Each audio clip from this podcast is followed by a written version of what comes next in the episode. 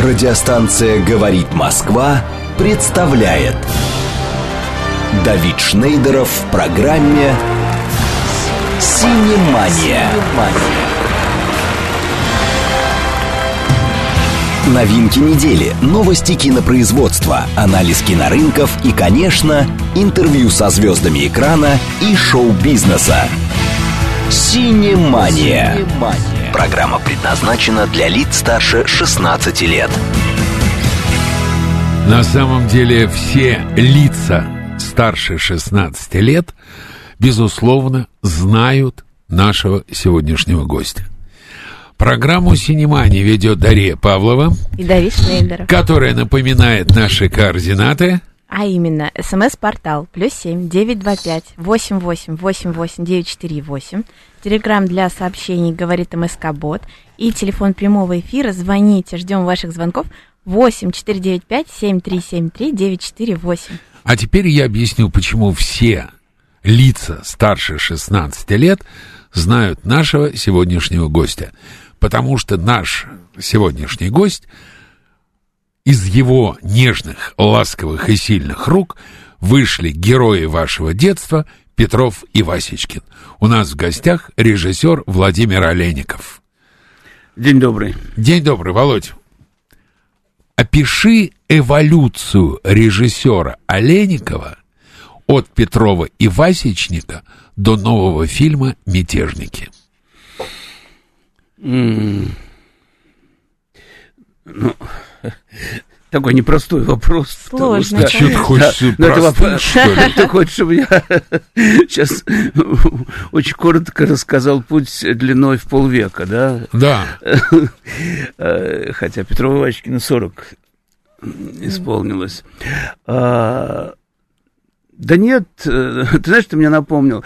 Э, У меня однажды была одна э, корреспондентка, по-моему, это была литературная газета, и что-то она спрашивала, спрашивала, а потом говорит, можно я вам задам один откровенный вопрос? Я говорю, да, конечно. Она говорит, «Э, скажите, вот вы были такой замечательный детский режиссер, да, вы это бросили. Вы снимали первые мюзиклы вообще в стране, вы были э, один из редких музыкальных режиссеров, там, «Бендюжник и король», и прочее. Вы это бросили. Вы начали первые триллеры в стране, вы это бросили. Вот почему все время что-то, ну как, ну обычно же режиссеры все-таки выбирают какой-то путь, и вот идут по нему, а вы все время все меняете, меняете. Вы знаете, вот можно я вам честно скажу? Я говорю, говорите. Она говорит, у меня ощущение, что вы не знаете, чего хотите. Но на самом-то деле я очень хорошо знаю, что я хочу. а что ты хочешь? Я хочу каждый раз, когда я делаю что-то, открывать какое-то вот э, совершенно новое окно в новое пространство. Делать то, чего я никогда не делал. Э, Я терпеть не могу что-то повторять и повторяться. Э, Я хочу открывать это окно и для себя, и для тех людей, вот, которые любят то, что я делаю. Эм, Вот, собственно, и все. Поэтому я все время меняю жанры. Я стараюсь вот делать то- что-то совсем необычное. Вот ты меня перед эфиром спросил про хоррор. Да, мечтаю сделать настоящий хороший хоррор. Тем более у меня новый- несколько новых книг вышло э, в, в- в этом жанре. А ты никогда не хотел снять что-нибудь такое хардкор для кинотеатров для взрослых? Э, Ни один режиссер кстати, сказал, что у меня есть мечта снять такой фильм и обязательно под музыку Рамштайн. А такой не Я? Давид, ты не представляешь, я много чего перепробовал в своей жизни. Я даже ставил Ой-ой. большой спектакль э, в знаменитом большом э, Ярославском дельфинарии, назывался «Русалка». Э, Где за русалку потри- играл дельфин? Ну, там все играли. Там Маржиха, например, потрясающая Маржиха Настя, умница, невероятно играла морскую царицу. Э, Слушай, я слышал, что на площадке очень часто происходят романы режиссеров с актрисами. Сейчас Она, ми- был роман. она меня целовала. Она меня, когда видела, она целовала. Вообще была невероятно талантливая. Как же без любви? Э, Я, достаточно было ей просто вот сказать, Настя, сделай так или сделай это, она все делала. Давид Шнейдеров, пожалуйста, объявите благодарность режиссеру Олейникову за фильм о, Петров... о Петровне и Васечкине. Видишь, прям по Фрейду оговорочка. Новая интерпретация. Вот, поэтому за эти 40 лет, ну, чего только не переделал. И э, комедии, там, «Улыбка Бога» или чист, «Чисто одесская история», и э, триллеры драматические, психологические, «Странники терпения», э, и вообще однокадровое э, э, полнометражное кино, мастерская с одним сложнейшим кадром, снят фильм. Совершенно разные скажи, вещи. а да. Можно ли проследить некую сквозную линию Да, от счастья Петрова и Васечкина, войны принцессы и к бунту в мятежниках? ну, э, на самом деле, если говорить серьезно, все, что я делаю в жизни, э, в кино, снимаю ли фильмы, ставлю ли спектакли или пишу книги, это всегда э, необычные истории любви. Э, Это главное, что меня волнует. Э, Это самая главная человеческая эмоция. Поэтому все, что я пытаюсь рассказывать, это вот необычные истории любви э, в той же «Русалочке». Э, И э, какая бы тема меня не волновала, там, скажем, э, ну вот «Небесная команда», да, недавняя моя картина. Сейчас я поясню. бы, «Небесная команда» — это фильм Владимира Олейникова о хоккейной команде Ярославского «Локомотива», которая погибла в авиакатастрофе. Просто для тех э, Да, ну, слушателей, вот которые казалось не бы, да, это спортивная э, тема, э, хоккейная команда и так далее. Ну, конечно, это все равно фильм о любви. В тот год, кстати, собиралось пожениться шесть пар, да, и э, эти невесты, с которыми я общался, они э, так и не вышли замуж в основном. Э, и мятежники, э, несмотря на то, что вроде бы эта история э, социальная, да, это дети с, с ограниченными возможностями, э, защитившие, спасшие свой дом-интернат от посягательств корыстного бизнесмена и коррумпированной власти. Ну, так, если очень коротко, вот об этом кино. Но все равно внутри, конечно же, тоже история любви. Вот наша слушательница Анна, она спрашивает, каково это снимать фильмы по своим книгам? А, Ну, здесь очень простая эволюция. Сначала пишется книга, потом я понимаю, что мне очень хотелось бы на основе этой книги снять кино, значит, пишется сценарий.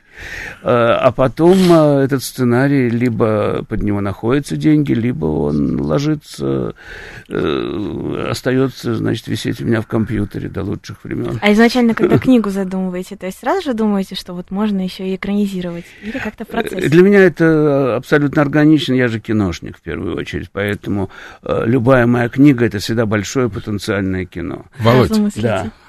а мятежники, что, бунт? Это действительно лучший способ для перемен? В нынешние времена крамольно звучит. А, Ну, просто сам, когда бы этот проект был задуман, он был задуман еще несколько лет назад, э, да, никакого крамоли, никакой крамолы в этом названии не было. Было-было. Нет. Это еще в семнадцатом году было крамольно. Я начал встречаться с этими детьми, я стал ездить по этим интернатам, общаться с ними. Э, Я был потрясен, э, во-первых, э, э, бесконечным количеством трагических и драматических историй, которые за каждым из них стояли. Потому что это дети практически выброшенные на помойку, да, то есть от них отказываются родители, их Отказывается э, общество. э, Совершенно верно, да. И все равно среди них есть удивительные э, люди, светлые, э, мечтающие о чем-то и реализовывающие свои мечты, несмотря ни на что. Э, и чем больше я с ними общался, тем больше мне хотелось об этом рассказать. И вот сначала возникла книга, которая тоже сейчас выйдет э, в издательстве Репол Классик «Мятежники», Э, потом сценарий, э, потом вот в конце концов э, нас поддержал Минкульт, э, и вот сейчас заканчиваем картину. Мастер спрашивает. Откройте секрет. Дети на площадке играют или режиссер выбирает подходящий типаж? Э, В моих фильмах дети, конечно же, играют. Э, Типаж имеет значение, но второстепенное. Важно, как они играют. Э, И тут понимаете, очень простой секрет. Э, каждый режиссер, который работает с детьми, он какие-то свои приемы, естественно, э, отрабатывает, да, придумывает. Там, скажем, я не знаю, Ролан Быков тот э, вовлекал детей в разные игры, заставлял их вот играть. Таким образом, они как-то реагировали на его задания, и так он воплощал свои идеи. Там, Александр Мета, например, он чуть что хватался за голову, начинал вопить страшным голосом, дети пугались и делали то, что он просил. А как вы находите общий язык? Э, я их э, учу.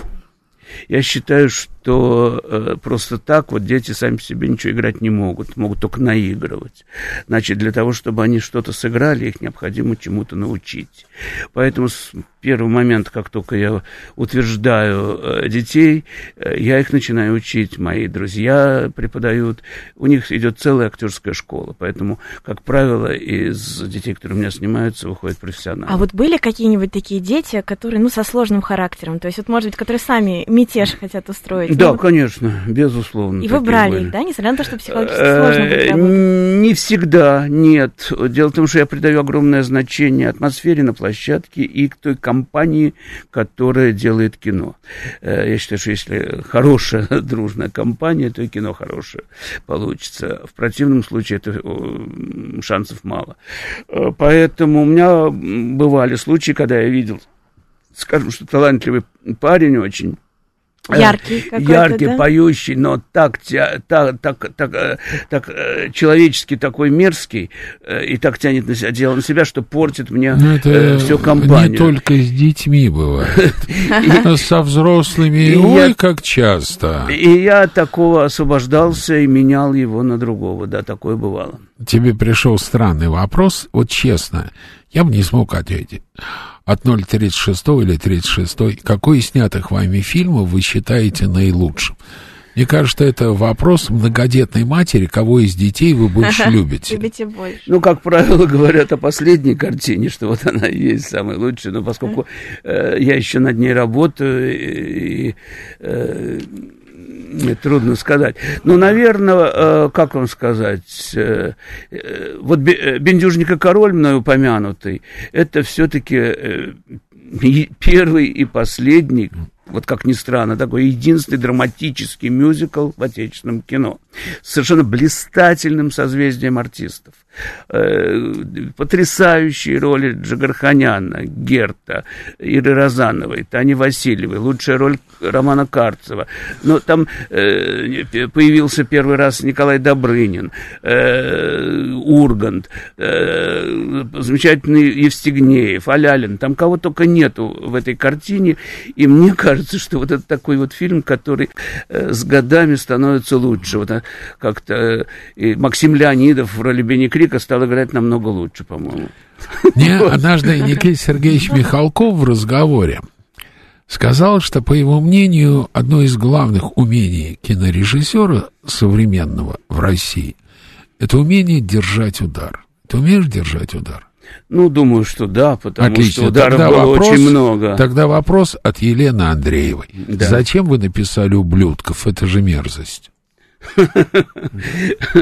Э, очень хороший вопрос. Э, ну, слово мерзость, оно такое, э, такой ярлык можно повесить на, на, на многое, да. Это, Ой, очень, это очень индивидуально. Я по поводу ублюдков получал массу восторженных откликов. Мне было интересно, это совершенно другой жанр. Это такой современный городской хоррор, по сути, э, и, э, конструкция книги, она тоже крайне необычна. Это такая паутина городская, в которой, э, в которой погружены все персонажи, и вроде бы это там 17 разных историй, новелл, а оказывается, все эти персонажи как-то переплетены в этой паутине. Я экспериментировал, мне было очень интересно это сделать. Давай вернемся к мятежникам. Да. А, я прочитал твои слова, что финал мятежников вселяет надежду. Но мятежи всегда заканчиваются казнями. Либо проигравших, либо самих мятежников. Откуда ты надежду взял? Поле битвы после победы всегда принадлежит мародерам. А, надежда, потому что я оптимист по натуре. Мне хочется верить, что э, впереди свет, а не тьма и что если что-то вот мы сейчас сделали хорошее, то это обязательно все равно э, выльется во что-то еще более хорошее. Э, поэтому мои герои, которые побеждают в конце картины и в конце книги, э, я верю, что, может быть, и дальше э, как-то у них все сложится. знаешь, я, э, когда э, мы не сразу получили поддержку Минкульта, вот э, потому что мы, дважды мы подавали этот проект. Первый раз э, на защиту проекта э, приехал э, по моей просьбе, при, по, по, с моей помощью, значит, мы привезли мальчика, э, инвалида, э, колясочника, да, который, без, по сути, без рук, без ног мальчик. Да, вот мы привезли его в Минкульт, он выехал на сцену в этом зале, и э, своими абсолютно безыскусными словами попытался объяснить, как важно, чтобы этот фильм э, состоялся, как важно для него и для всех его друзей. А, и зал ему рукоплескал и так далее. Тем не менее, в тот год нас не поддержали. А, Э, мальчик э, за это время уже поступил в университет, уже учится. И в университет? Да, в университет. Э, и так далее. Замечательный мальчик Паша. И очень многие эти дети, повторяю, с которыми я общался, вызывают у меня абсолютную надежду, что у них все сложится, несмотря на повторяю, трагические судьбы и э, сложнейшие жизненные обстоятельства, в которых они существуют. Вот 203 как раз на эту тему пишет. Инвалиды достаточно незащищенная категория людей, и для них всегда важна поддержка. Какой совет вы дадите человеку, который остался один? Как найти силы? Очень трудный вопрос. Очень трудный вопрос. Э, вот э, а где этот мальчик нашел силы? Ну, ему в каком-то смысле повезло. Он попал в замечательный э, дом-интернат, э, подмосковный дом Незнайка, э, где такая семейная, по сути, атмосфера, где замечательная руководительница этого интерната. Как Лина, бы тем, кому не повезло. Лина Салтыкова. Верить, что должно повезти э, несмотря ни на что, э, бороться за свою мечту и э, за, свою жизнь. Но другого нет. Татьяна пути. Савеловская пишет, у меня есть вопрос к вашему гостю. Почему в России не снимают детские молодежные фильмы? Раньше детские фильмы в СССР снимали много. Мой любимый фильм о Петрове Васечкине с Егором Дружининым. Татьяна Савеловской. Спасибо, Татьяна. Э, передам Егору Дружинину. Э, на самом деле уже снимают и снимают много. Э, и вот действительно на протяжении почти трех десятилетий была огромная проблема с детским кино и с э, юношеским кино, э, но сейчас вроде бы э, все меняется. Э, пошла серьезная государственная поддержка, э, стали выделяться серьезные деньги, а без них хорошее детское кино снять невозможно. Все, все клево. Все У нас в России снимается все больше и больше фильмов, и это прекрасно. И все меньше и меньше зрителей их смотрят. А как ты объяснишь этот парадокс? Пустые кинотеатры? Пустые кинотеатры. А, это не только в России, это по всему миру. А, кинотеатры пустеют. А, во-первых, с кинотеатрами борются технологии, потому что у многих квартирах огромные телевизоры вот я с прекрасным звуком. Говорю, в России да. э, на от 300, 300 до 500 процентов выросло приобретение проекторов. Угу. Люди смотрят на большом экране дома кино. Совершенно верно. Вот, поэтому вот это домашнее кино, оно очень конкурирует э, с кинотеатрами. Э, ну, появились э, платформы бесконечные, сериалы. Э, это другая форма. Ты с одной стороны прав, но я помню свои ощущения. Я посмотрел какую-то комедию, даже не помнишь. Посмотрел в кинотеатре. Я хохотал, как подорванный. А потом я, это уже, у меня здоровый телевизор, Вовка, у меня большой телевизор. Я ее увидел в телевизоре. И сделал, думал, ты, Давид, ты что, идиот тупой? Ты чем, блин, Нет, но ты, ты, ты говоришь о комедиях, это особый жанр. И, э, естественно, комедия а воспринимается... А как... не особый? Нет, э, комедия воспринимается гораздо лучше в компании, компании безусловно. Да. Где и ужастик, ужастик, и боевик. Э, нет, не обязательно. Нет, комедия вот особый жанр в этом смысле. А вот спрашивают, может быть, вопрос недостатки промоушена, то есть плохо рекламируют фильмы, поэтому... Э, нет, рекламируют сейчас э, достаточно. Э, если большая, дорогая картина, то и реклама у нее достаточно. Вот смотри, здесь, кстати, приводит пример. В маркетинг фильма «Барби» вложили больше денег, чем в производство. Анна Т бюджет фильма «Аватар», который собрал миллиарды долларов, бюджет 230 миллионов, а рекламный бюджет 270 миллионов чертовых долларов. 270 миллионов. А вы о чем говорите? О рекламе нашего кино? Да вы что? Ну, у нас и, и бюджеты другие совсем, поэтому что там сравнивать?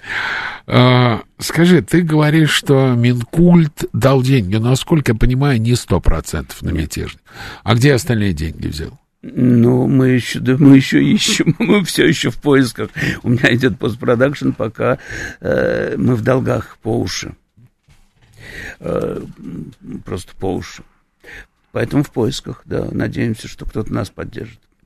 Будут ли сниматься фильмы про детей дошкольного возраста? Вот спрашивает 036. Да, конечно, будут. Будут хорошие сценарии, значит, будут сниматься. Пока со сценариями проблем. А, а по возрасту сложно снимать? То есть дошкольное это получается там 5 лет. Вот как, как научить ребенка сниматься в 5 лет? Ну, опять же, это преодолевается. Э, на самом деле, эм, ну как вам объяснить? Режиссер, который работает с детьми, это совершенно особая история. Э, это человек, э, который не просто должен командовать, да, это э, подразумевается, что это учитель подразумевается, что это человек с чувством юмора. Э, очень много качеств. К сожалению, нас нигде э, особо таких э, режиссеров не воспитывают. Вот если я сейчас буду набирать мастерскую в Авгике, то, наверное... В Авгике, не в Академии Михалкова. В Академии Михалкова я просто веду два курса. У меня там курс режиссуры жанрового кино и курс для актеров, специфика работы актеров в кино. А вот мастерскую, если я сейчас вот буду набирать, о чем э, идет речь, то э, там будут, э, мы, я буду отбирать каких-то ребят, которые потенциально смогут работать здесь. Вот Анна пишет, а что дети-инвалиды не могут учиться в университете, они что, дети не того сорта? Анна, вот я учился, у меня первое образование, Московский пединститут имени Ленина физфак. Вот в наше здание на Малой Пироговке ни один инвалид не поднимется даже на первый этаж. Это невозможно. А на третий этаж тем более. И лифта нет и не будет. Вы говорите, могут, конечно, только войти они не могут. Подавляющее большинство московских вузов. Я в чем-то не прав, Володь? Да нет, прав, но тоже, сейчас, прости, то, вроде нас... бы тоже это все меняется, делают потихонечку. А сейчас у нас, у нас перерыв на новости. новости. Да, перерыв на новости. Радиостанция «Говорит Москва» представляет Давид Шнейдеров в программе «Синемания». Продолжаем. Дарья Павлова микрофона. Даша, напоминай наши связные телефоны. СМС-портал плюс семь девять два пять восемь восемь восемь восемь девять четыре восемь. Телеграмм для сообщений говорит МСК Бот. И также телефон прямого эфира восемь четыре девять пять семь три семь три девять четыре восемь. Звоните, ждем У ваших звонок звонков. Ростислав. Отлично. Алло. Алло.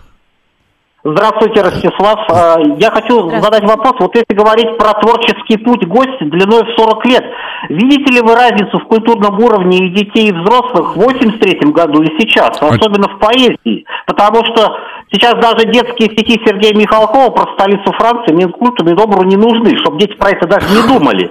А уж взрослые не должны знать такие стихи Евтушенко «Стыд на троне не седок» или «Такие страшные могилы за спиной». Вот э, не видели вы в этом разницу 23 года и 83 года, когда вы выбрали путь? Спасибо большое. Спасибо. Спасибо. Интересный вопрос. Э, Я не очень понял вопрос, если честно. Я тоже не очень понял вопрос. Есть ли разница в поколениях? За, ну, наверное. Мне есть. кажется, может быть, это как раз понимание того, как снимали вот в 83-м году фильмы, какие были дети, как на это реагировала аудитория, и сейчас. То есть вообще Да изменились дети, ли... нет, дети, дети всегда одинаковы во все времена.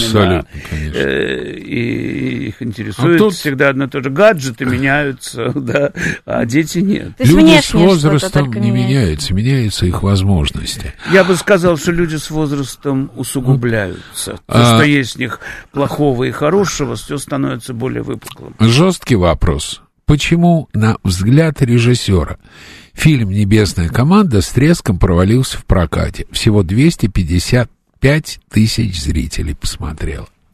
Э, Во-первых, намного больше. В кино. Во-вторых, э, во-вторых, э, в кино намного больше цифра на самом деле. Э, В десятки раз больше. А, Во-вторых, э, это тоже это неправда, потому что э, осенью позапрошлого года, когда вышла «Небесная команда», она стала лидером отечественного проката. Если посмотреть на цифры, опять же, она занимала, заняла первое место в прокате. Поэтому ни о каком провале речи быть не может. Просто в это время шла, два года назад, просто в это время был разгар пандемии, и э, кинотеатры вообще опустели. Вот, собственно, и все. Неудачное время, такое бывает. да. Никакого, э, ни о каком провале речи м, даже близко не может быть. Почему сейчас в России снимается очень мало музыкальных фильмов и комедий? 036 спрашивает. Э, Комедия это вообще самый сложный жанр на свете, э, потому что если не смешно, то стыдно. Э, И э, э, в любой, э, в любой стране, где как бы серьезно не было развито там кино, настоящих комедий, настоящих комедиографов очень мало, в том числе и у нас их. Это, это очень штучная профессия. Чтобы не уйти в пошлость какую-то. Это быть, да? очень сложно. Нет ни одной книги, где было бы написано, как, как, как, как снять комедию, чтобы она была успешной. Мгм. А, какой бюджет был у «Небесной команды»? Ст- э, У Небесной было 120 миллионов. А кассовые сборы в России 57 миллионов. Это данные бюллетени кинопрокатчика. Да, да. Половина ушла в кинотеатры. То есть примерно 30 миллионов. Ну, То э, получается 80 миллионов чистого убытка. э, у нас э, Это не просто провал, это ну, такой серьезный. э, еще раз, вспомните, в какой, когда вышла ка- картина, да, она, продолжает свою жизнь. Совсем недавно, две недели назад, была премьера на Первом канале, и прошла очень хорошо. Поэтому что мы сейчас обсуждаем? Хорошо. А, Почему, на твой взгляд, в России проблемы с чисто жанровым кино? Отовсюду торчат уши Достоевского. Э, Потому что у нас, по большому счету, не учат. Э, Опять же, вот как мы говорили о детском кино, так и о жанровом кино. Моя мастерская Гельске, которую я выпустил несколько лет назад, мастерская жанрового кино, была чуть ли не единственная такая мастерская в Авгике. И курс, который я веду в Академии Михалкова, режиссура жанрового кино, он тоже, на самом деле, достаточно уникален. Да, у нас огромные проблемы с э, жанрами. Э, мой мюзикл «Бендюжника король» остается единственным мюзиклом драматическим в кино. У нас нет мюзиклов, у нас нету много чего, у нас нет А настоящих «Стиляги»? гордов. «Стиляги» — это не мюзикл. «Стиля- А что? Это э, хорошее, талантливое музыкальное кино.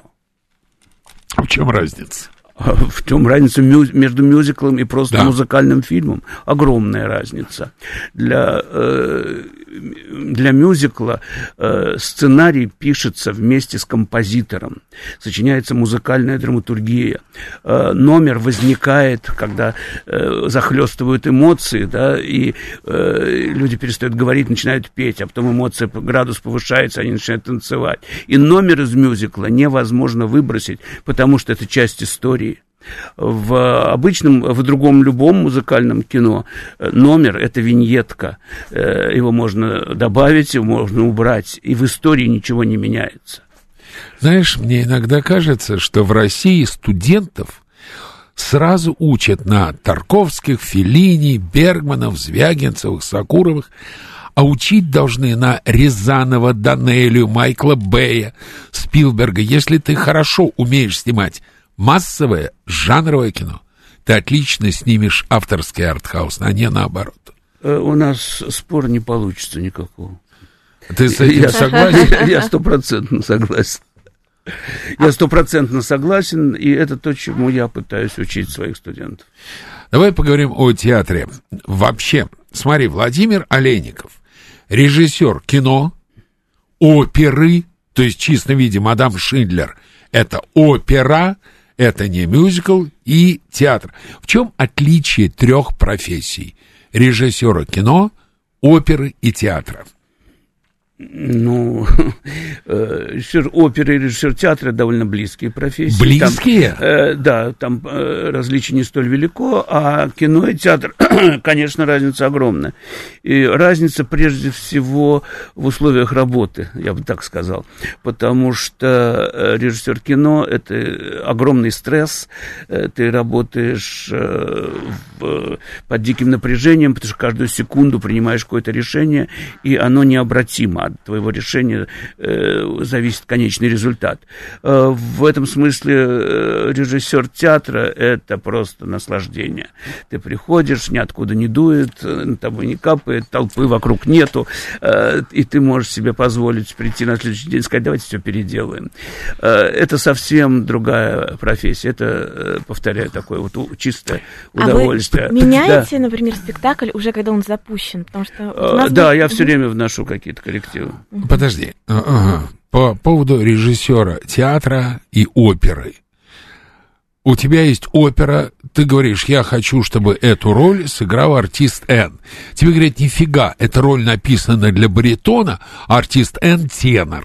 Ну, разумеется, да, там есть своя специфика, которую надо учитывать. А режиссер оперы должен обладать музыкальным слухом и уметь петь. Нет, не обязательно, но чувствовать музыку, э, вот, э, понимать, ее, понимать, как она вообще развивается, понимать драматургию музыки, он обязан. Что значит успех для режиссера? Э, успех, э, ну, непростой вопрос, потому что, с одной стороны, успех это э, финансовый успех, да, насколько картина, какие сборы у картины, если мы говорим о кино. Э, с другой стороны, успех есть, э, так сказать, личный успех, да, то есть э, ты сделал что-то, и ты понимаешь, что у тебя есть все основания этим гордиться э, потому что ты сделал, ты преодолел невероятное количество препятствий и, наконец, добился того, о чем мечтал. И отклики зрителей, например, в этот момент. которые- Да, и э, это же, кстати, и в театре есть такое. А вот насчет откликов зрителей. А бывало ли когда-нибудь с, тобой, с тобой такое, что идет спектакль феерический, зрители в восторге, буря оваций, стоит за кулисами режиссер Олейников говорит, «Фу, блин, дрянь какая, играете плохо. И наоборот, восторженный режиссер Олейников, восторженный совершенно, а зрительный зал холоден. Э, Ну, э, первое бывало э, нередко, да, когда я э, слышу восторги овации, а крайне недоволен тем, как играют артисты, крайне недоволен меня и просто в бешенстве бывало. Второе реже. Расскажите, пожалуйста, о планах вашего театра, Ксения. Вот пишет. давайте сначала, прежде чем о планах, вообще, что такое анте, анте или анте, из чего это вдруг иностранное название, и чем этот театр отличается от Театр других. Анте, э, Анте. Анте, э, по латыни вперед, э, возник не так давно, у нас третий сезон Анкор. всего-навсего. по-французски. Э, Анкор это скорее еще. Э, Анте это больше вперед. Вперед. Да, э, даже есть такой девиз «Sempre ante», всегда вперед. Э, И театр возник два года, вот уже почти, почти три года назад, после, э, после моей постановки оперы э, «Фрау Шиндлер» в театре Станиславского Немировича. Э, я понял, что, ну, поскольку я по образованию театральный режиссер, я понял, что очень уже хочется, пора сделать свой театр. И мы встретились с Ксенией Муслановой, которая играла у меня две роли в этой опере. Э, В первой э, действии она была грандама такая эсэсовская, а во втором, наоборот, узница концлагеря. И оказалось, что она тоже об этом мечтает. И вот возник наш театр Анте, э, особенность которого заключается в том, что мы в каждом спектакле э, соединяем два, казалось бы, несоединимых жанра – оперу и драму.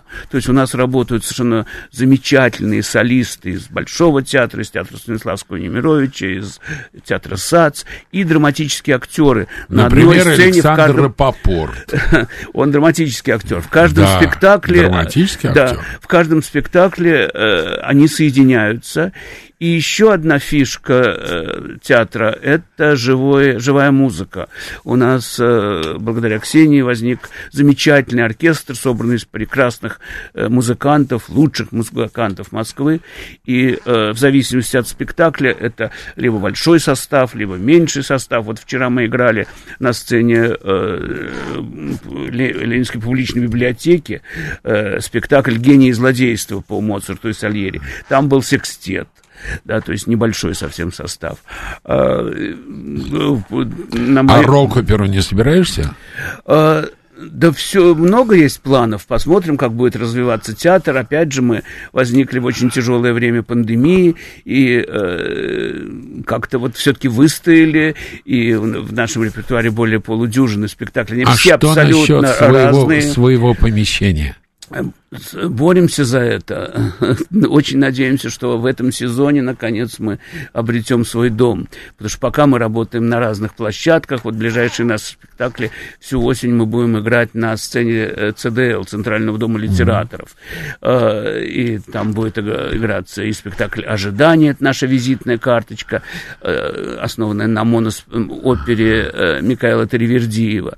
Мы часто берем за основу какое-то небольшое очень произведение э, и делаем из него целый спектакль. Вот как это случилось с «Ожиданием», э, который был написан для- на одну солистку, а у нас там четыре актрисы, четверо мужчин и, и так далее, целый спектакль.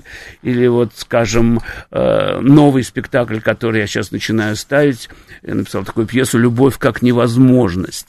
Она называется. Там в основе э, тоже небольшая э, моно-пьеса Жана Кокто «Человеческий голос». Человеческий голос, Правильно. да. Вот это она, было написано для одной актрисы, да. и небольшая получасовая вещь. У нас это целый спектакль, опять же. Ну, как то для актрисы, я музыкальными- видел эту версию со Стасом Мотревым. Э, Нет, нет, для актрисы Для это актрисы написано. это переделало. Э, Конечно.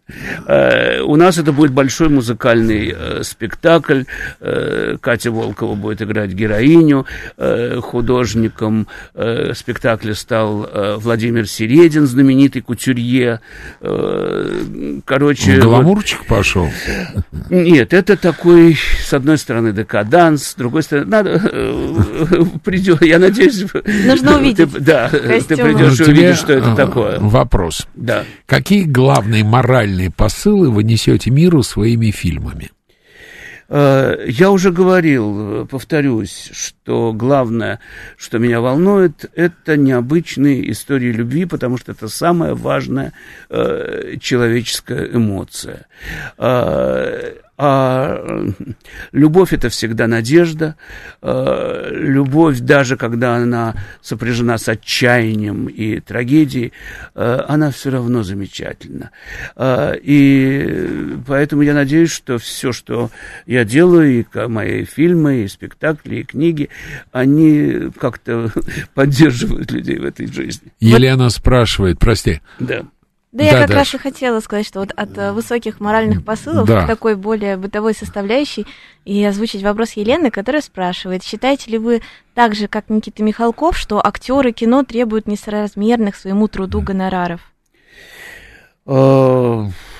Я с этим не сталкивался. Наоборот. Да я бы предложил э, Елене э, сутки повкалывать на съемочной площадке, а еще бы посниматься в холод, в мороз, э, окунуться в ледяную воду, ну так, для интереса. Я сталкивался с тем, что выдающиеся э, артисты, звезды крупнейшие, да, э, снимались у меня за очень небольшие деньги, а иногда просто бесплатно. Э, вот с этим я сталкивался, и у меня всегда это вызывало э, чувство восхищения и благодарности по отношению к этим э, очень известным и очень талантливым Ради людям. дела, получается, они... Да многие соглашаются сниматься даже у студентов, каких-то в короткометражном кино. Но если снимаются в дряни, то берут столько денег, да. сколько они стоят. Да, безусловно. Да? И, безусловно, несоразмерно своему труду. Да. Фигня. Скажи мне, а должны ли отличаться знания режиссера кино и режиссера театра? Uh, да, конечно, uh, но на самом деле, uh, если так честно говорить, ремесло режиссера кино, если мы говорим просто о ремесле, оно очень простое. Очень простое. Я берусь любого человека с нормальными мозгами за два месяца обучить всю, всему, что необходимо знать режиссеру кино. И взаимодействие а, с оператором? Э, да, конечно. С художником Другое дело, что ты дальше учишься всю свою жизнь. Дальше каждый... Я учусь на каждом новом фильме, потому что я каждый раз открываю для себя какие-то вещи, которых раньше не знал. Э, Например? А, ну, очень много, очень много. Ну, что, например, вот Оле... режиссер Олейников уже в зрелом возрасте, ну, я этого не знал. Чего? На фильме «Мятежники», может быть, открыли? Например. О, фильм «Мятежники», там э, мы снимали его с оператором э, Любовью Князевой, моя э, тоже бывшая ученица, э, очень талантливая. Девушка-оператор. Э, да, очень талантливая молодая дама. И... Мы снимали практически всю картину с рук. Без штатива. Да, ну какой там штатив? Вся картина на движении, вся картина с рук, э, да еще с детьми, да еще когда этих детей в кадре много, да это сложнейший каждый раз кадр, э, потому что каждый должен что-то делать, он длится несколько минут, без э, единой склейки на внутрикадровом монтаже, и если хоть кто-то что-то делает не так, значит, это все на смарку, значит, э, это такая, достаточно, извините, виртуозная работа, которая многому меня научила точность и сплоченность определенно, да, всех членов Тем более, команды. повторяю, когда в кадре дети, и не просто дети, а некоторые из них, э, и не просто дети, которые впервые снимаются в кино, а некоторые из них и двигаются с трудом, и Но разговаривают они понимали, с трудом. Понимали, что да, нужно, конечно, да, как-то А когда ты ставишь оперу, да. как ты воюешь вот с этим посылом оперного артиста, что он вышел, встал в позу, открыл рот и запел – Ну вот фрау Шиндлер многие называли э, киноспектаклем, потому что э, там, там э, двигались можно актеры. несколько да. слов скажу, чтобы всем было понятно? Значит, Владимир Олейников поставил абсолютно необычный спектакль «Фрау Шиндлер». Мы все знаем фамилию Шиндлер по знаменитому фильму Стивена Спилберга э, «Список Шиндлера» о э, немце Шендлере, который спасал евреев. Володя рассказывает историю жены Шиндлера, фрау Шиндлер, которая, возможно, спасла евреев едва ли не больше, чем ее муж, и ее заслуги на самом деле э, абсолютно недооценены. Я правильно излагаю? Да, безусловно, без э, активной работы э, Эмили ничего бы не произошло, никакого спасения. Э, на самом деле она была главным двигателем э, вот всего, что делал Оскар. Э, но опять же, это, как и все другие мои работы, это, это спектакль о любви потому что Оскар обошелся с ней, ну, мягко говоря, не очень красиво. Да, он, по сути дела, ее бросил, э, бросил одну в Аргентине, э, без денег. Но некоторые актеры все э, равно но- так и норовили встать и запеть. Но она, совершенно, она продолжала любить его всю свою жизнь. Это... Ты как ты воевал с оперными артистами? Э, Я давал задачи э, актерам достаточно действенные. Просто у них не было возможности выйти, встать в, в красивую позу и запеть. Они все время должны были э, действовать. Да, де- де- Игорь спрашивает, расскажите коротко о спектакле «Гаргона Медуза» и снятом фильме. Э, Гаргона Медуза, спектакль, которым мы гордимся. Я написал пьесу, такой парафраз знаменитого античного мифа, потому что безумно люблю эти античные мифы. Э, Моя любимая книжка в детстве была «Мифы и легенды Древней Греции» Куна. И э, я написал такую пьесу «Гаргона Медуза» о любви Персея и, как ни странно, меду- медузы, у которой на голове, как мы знаем, змеи вместо волос. А, И люди каменеют от ее взгляда. И вот это меня очень заворожила эта невероятная история. А, И я подумал, а что если вот она влюбилась, эта медуза? И вот э, на эту тему была написана пьеса, мы ее поставили. А, И так случилось, что к нам попал на спектакль э, генеральный директор канала «Культура» э, Сергей Леонидович Шумаков. И он был восхищен тем, что увидел. И вот в результате э, предложил нам сотрудничество, и мы сняли художественный фильм «Гаргона Медуза», репетиция с оркестром он называется. Э, Он, э, б- премьера уже была на канале «Культура». Сейчас этот фильм принят в конкурс, в главный конкурс Лондонского фестиваля международного. А как где же он будет в культура ноябре. отмены? Э, Вот, тем не менее, значит, вот он там будет э, в конкурсе Ура. э, в, э, в, в ноябре. А, То есть а все-таки весной... русские фильмы в конкурсы кинофестивалей Ну, попад- бывает. Ну, в- на последнем Венецианском тоже был э, отечественный фильм наш. Э, и, а весной «Гаргона Медуза» выходит в кинопрокат. кинопрокат. И Да, что вообще поразительно, Поразительно. потому что, да, до сих пор никакая продукция канала «Культура» в кинопрокат не выходила. Э, Действительно поразительно. Да. Есть еще темы, о которых вы бы мечтали снять фильм? Да, конечно, конечно. Э, Ну, скажем, э, следующий мой большой проект, если он, даст Бог, состоится, это, опять же, я вот после долгих десятилетий вернулся к моим героям Петрову и Васечкину. У меня же Продолжение. выходит... Ну, у меня постоянно выходят новые книги об их Книги, приключениях, то они там у меня в Африке, то в Колумбии, то, то в Антарктиде. Вот самая последняя книга, они на Кавказе э, э, с э, классом на, ездят по, по, по лермонтовским местам на экскурсии и проваливаются в 19 век, где пытаются спасти Лермонтова от гибельной дуэли. Вот на, по мотивам этой книги написан у меня большой сценарий музыкальной комедии. Отличная Все, к сожалению, время закончилось. Увы, с Володей можно беседовать часами. Безумно Сейчас интересно. новости на «Говорит Москва». Мы прощаемся до следующей недели. С вами была Дарья Павлова. И Давид Шнейдеров. Всем пока. До новых встреч.